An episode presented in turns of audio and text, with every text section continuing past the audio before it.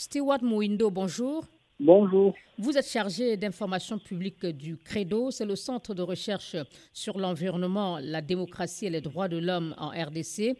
Deux militaires apparemment en état d'ébriété ont tué au moins 15 personnes entre dimanche et lundi en Ituri et dans le sud Kivu, deux provinces de l'est de la RDC.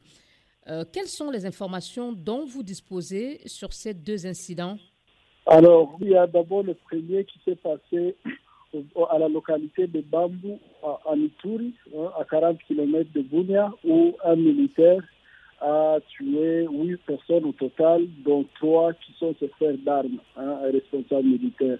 Et ça, c'était le, 17 avril, avant que, un jour après, au sud Kivu, ce soit un autre militaire qui, qui lui aussi tire sur, euh, sur des citoyens et tue sept parmi eux. Donc, c'est quand même des incidents très tristes qui rappellent le besoin de reformer encore l'armée pour la rendre professionnels et qu'ils répondent effectivement à ces objectifs, notamment la sécurisation de, populations civiles et de leurs biens.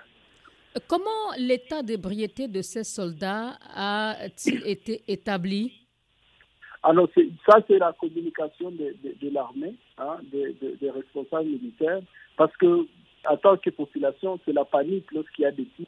Il n'y a personne qui a pu approcher ces militaires mais ce sont les responsables militaires qui les ont maîtrisés, qui ont dit que c'était, c'était évidemment l'effet, d'ivresse qui, qui, les a poussés à agir de la sorte.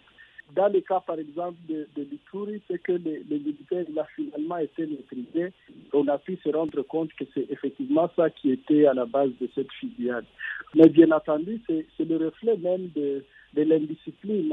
C'est, totalement inconcevable que quelqu'un qui a une arme à feu qui peut causer autant de mal soit traité avec beaucoup de, légèreté comme ça, qui, qui soit laissé se me conduire sans que ça qu'il n'y ait rien comme, mesure de prévention et même de, punition. Parce que si cet incident arrive, c'est parce qu'il y a toujours eu des incidents de ce genre et il n'y a pas toujours de sanctions exemplaires pour pousser ceux qui pourraient être tentés de refaire la même chose à ne pas le faire. Et ce n'est pas le premier incident du genre dans l'Est de la RDC. Quelles sont les dernières statistiques dont vous disposez sur cette question? Alors, nous n'avons pas à l'état actuel des statistiques sur ça, mais en tout cas, comme déjà le révèlent les deux incidents, vous voyez que c'est des choses qui arrivent et qui ont des répercussions vraiment hein, fâcheuses. Et nous n'avons plus pas de, statistiques sur le nombre de suicides au sein de l'armée. Il y a aussi un taux élevé de, suicides dans les rangs de l'armée, notamment à Beni et à Nituri. On voit chaque jour des informations faisant état des militaires qui s'est donné la mort.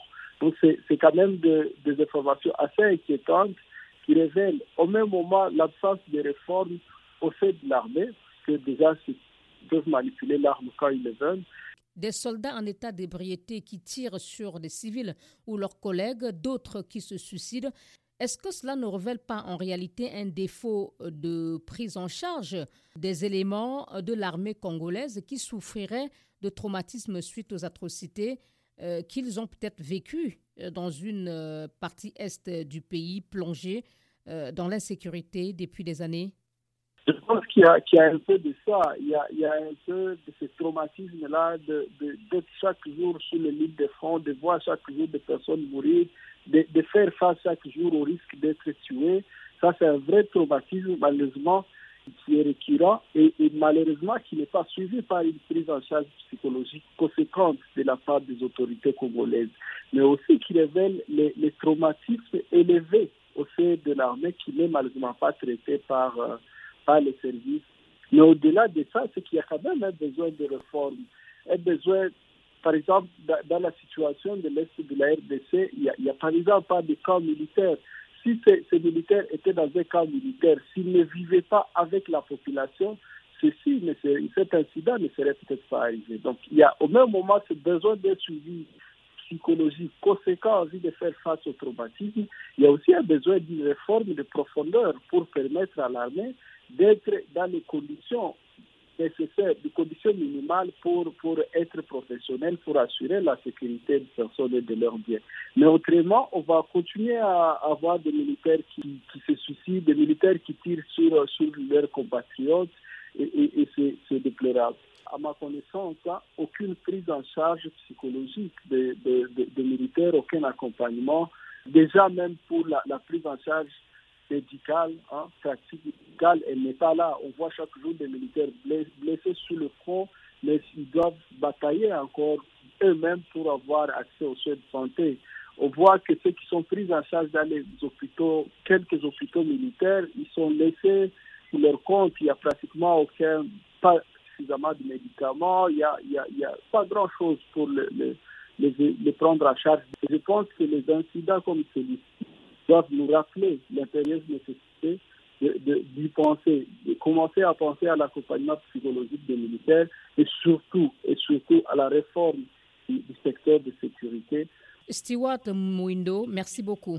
Merci, madame. Chargé d'information publique au Credo, le Centre de recherche sur l'environnement, la démocratie et les droits de l'homme à Béni, dans l'est de la RDC.